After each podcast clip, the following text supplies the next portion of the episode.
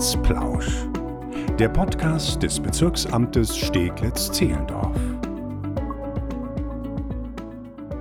Hallo und herzlich willkommen. Schön, dass Sie wieder eingeschaltet haben zu einer neuen Folge Amtsplausch. Ich bin Nina Badur und heute sprechen wir über die tragische Brandexplosion in der Onkel Toms Ladenstraße. Aber vor allem auch darüber, mit welchen Maßnahmen das Bezirksamt die Betroffenen vor Ort unterstützt. Deshalb habe ich den Leiter der Wirtschaftsförderung, Michael Pavlik, eingeladen und freue mich, dass er Zeit gefunden hat. Hallo, Herr Pavlik. Hallo, Frau Badur.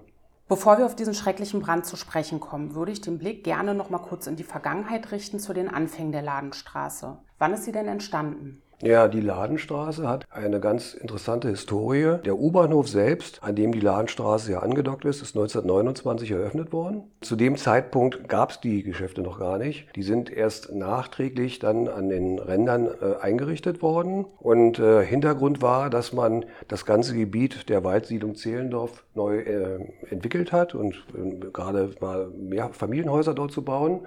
Und dann brauchte man natürlich auch die klassische Nahversorgung. Und viel Fläche war nicht mehr vorhanden an. Die meiste Fläche in dem Bereich war verplant und dann hat man gesagt, okay, dann machen wir das so, dass wir die Geschäfte direkt an den U-Bahnhof packen. Dann hat man praktisch also auch gleich einen direkten Zugang, wenn man dort aussteigt. Und man kann im Prinzip sagen, das war dann sozusagen die erste kleine Shopping Mall mit U-Bahn-Anschluss. Und in der Zeit bis, bis zum Zweiten Weltkrieg funktionierte das Konzept sehr, sehr gut, muss man sagen. Das war ja auch klassisch in dieser Zeit, wie Einzelhandel sich dargeboten hat. Und äh, nach dem Zweiten Weltkrieg war zunächst die Ladenstraße gesperrt für Berlinerinnen und Berliner. Da durften nur die Amerikaner und die Alliierten die Ladenstraße betreten. Und in dieser Zeit ist auch das Kino entstanden, das heute äh, als Immobilie noch vorhanden ist, aber nicht mehr als Kino genutzt wird. Das ist eine sehr interessante Geschichte. Und wie hat sich die Ladenstraße denn dann entwickelt? Entwickelt. Ja, irgendwann wurde die Ladenstraße dann auch wieder zugänglich für die Berlinerinnen und Berliner. Da gibt es auch ganz äh, interessante Fotos aus der Zeit im Archiv. Und wir reden jetzt von den 50er und 60er Jahren. Da war das Angebot so, wie es dort in der Ladenstraße vorhanden war, zeitgemäß. Dann gab es jedoch irgendwann auch einen Wandel, das kennen wir. In den 70er, 80er Jahren wurden die Leute mobiler. Jeder zweite Haushalt hatte dann ein Auto und man hat sein Einkaufsverhalten verändert. Man ist lieber auf einen großen Parkplatz gefahren, wo dann der Supermarkt war oder wo ins Parkhaus vom, vom Kaufhaus, hat sich da versorgt und hat alles hinten in den Kofferraum gepackt und ist wieder nach Hause gefahren. In der Ladenstraße gibt es äh, dieses große Parkplatzangebot nicht. Das heißt, äh, das ist eher ein Standort wirklich für die klassische Nahversorgung. Das entsprach aber in der Zeit äh, 70er, 80er, sogar bis in die 90er Jahre nicht mehr dem Einkaufsverhalten der Anwohnerinnen und Anwohner, was letztendlich dazu führte, dass wir einen klar erkennbaren Trading-Down-Effekt wahrnehmen konnten. Das heißt also immer weniger Frequenz, Läden sind rausgegangen, es gab Leerstände. Also es war im Prinzip kein, kein guter Zustand mehr, in dem die Ladenstraße war. Und das führte dazu, dass wir, ich kann jetzt sagen, in den letzten zehn Jahren uns dann dieses Standorts angenommen haben. Wir haben dort zwei Fördermittelprojekte aufgelegt und äh, haben versucht, im Rahmen der Umsetzung der Projekte den Standort wieder zu beleben und wieder nach vorne zu bringen. Wie sind denn äh, die Fördermittel, von denen Sie jetzt gerade gesprochen hatten, zum Einsatz gekommen? Das sind äh, europäische Fördermittel, die hier zum Einsatz gekommen sind, aus dem sogenannten EFRE-Fonds. Spezieller gesagt ist, sind das wirtschaftsdienliche Maßnahmen. Das Konstrukt so, sieht so aus, dass man von der Gesamtsumme des Projektes, des Projektvolumens, 50 Prozent europäische Fördermittel bekommt und 50 Prozent stellen dann die sogenannte nationale Kofinanzierung dar. Und hier hatten wir eine relativ günstige Situation, da es einen großen Eigentümer gab in der Ladenstraße, der dann die Kofinanzierung zur Verfügung stellen konnte. Und äh, das hat uns natürlich sehr geholfen.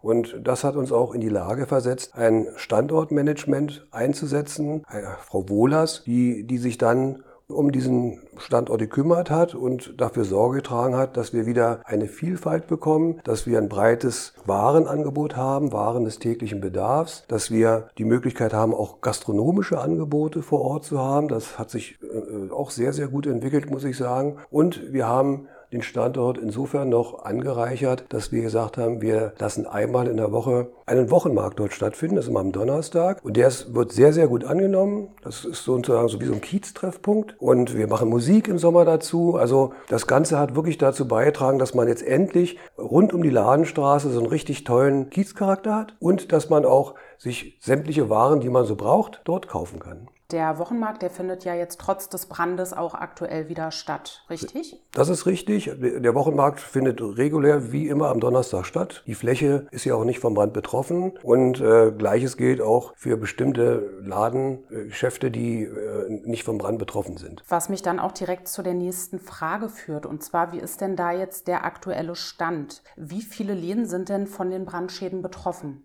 Ja, also ich muss sagen, das ist so richtig fast traumatisches Erlebnis. Ich bin an dem Tag, an dem der Brand, das war ja der Nacht, äh, bekannt gegeben wurde im Radio, morgens wach geworden und die, höre Nachrichten und, und die erste Nachricht war, die Ladenstraße brennt. Und ich dachte, um Gottes Willen. Zunächst macht man sich natürlich erstmal Gedanken, gibt es äh, Personenschäden, äh, was ja hier leider auch eingetreten ist. Und mein nächster Gedanke war, wir haben mittlerweile so viel erreicht in der Ladenstraße, hoffentlich wird das damit nicht kaputt gemacht. Wir haben dann zwei Tage später gemeinsam mit der Bezirksbürgermeisterin uns vor Ort mal angeschaut, wie, wie die Lage ist, uns auch die, die Schäden angesehen. Wir haben mit den betroffenen Gewerbetreibenden gesprochen und haben festgestellt, dass zu dem Zeitpunkt die Hälfte der Ladenstraße Nord durch den Brand vernichtet ist. So wie es aussieht, wird es auch etwas dauern, bis das wieder hergerichtet wird. Die Südladenpassage ist intakt, Gott sei Dank. Was noch beschädigt war, war das Dach des Bahnhofs, aber das hat die BVG mittlerweile so eingerichtet, dass der U-Bahn-Verkehr dort stattfindet und dass auch die U-Bahn auch dort wieder hält. Man kann also auch ein- und aussteigen. Und äh, nun ist die Frage, was können wir als weitere begleitende Maßnahmen dort tun? Genau, das ist auch, was viele Menschen im Bezirk natürlich wissen möchten. Was äh, tut das Bezirksamt denn aktuell konkret, um den Betroffenen vor Ort zu helfen? Können Sie uns da vielleicht mal einen kleinen Überblick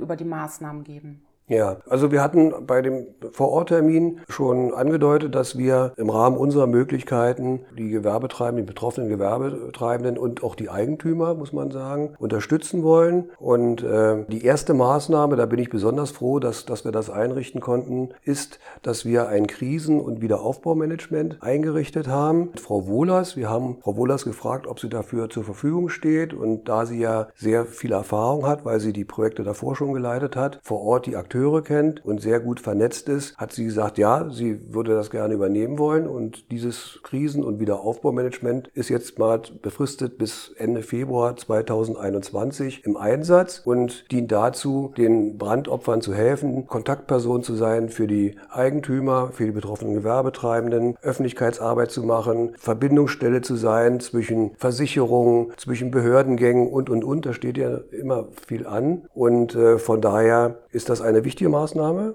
Und wir helfen zum Teil auch unkonventionell. Also wir haben beispielsweise dafür Sorge getragen, dass ein Friseurbetrieb, der dort sonst sein Geschäft hatte, abgebrannt, äh, an anderer Stelle auch mal am Sonntag öffnen darf. Das ist natürlich äh, schön zu sehen, dass das Bezirksamt hier nicht nur schnell, sondern vor allem auch unbürokratisch geholfen hat. Herr Pavlik, es wurde auch ein Spendenkonto eingerichtet. Wer hat das Ganze initiiert? Können Sie uns dazu noch mal etwas sagen? Ja, also wir haben viele Anfragen bekommen. Leute wollen helfen, möchten spenden. Das finden wir natürlich ganz, ganz toll. Und äh, deswegen haben wir uns äh, mit dem Standortmanagement vor Ort äh, abgestimmt. Und es wurde ein Spendenkonto eingerichtet von der Ernst-Moritz-Arndt-Kirchengemeinde. Das ist ja die Kirchengemeinde, die da gegenüber ist, in Sichtweite der Ladenstraße. Und wer spenden möchte, kann dies gerne tun. Wir unterstützen das. Verwendungszweck Brandopfer Ladenstraße. Vielen Dank, Herr Pavlik. Ich danke Ihnen. Wenn Sie weitere Fragen zu dem Thema haben, dann schreiben Sie uns gerne eine E-Mail. Sie finden alle Kontaktdaten und auch die Informationen zu der Spendenaktion in den Infos zu dieser Folge. In diesem Sinne wünschen wir allen Betroffenen weiterhin viel Kraft. Vielen Dank fürs Zuhören und bis zum nächsten Mal.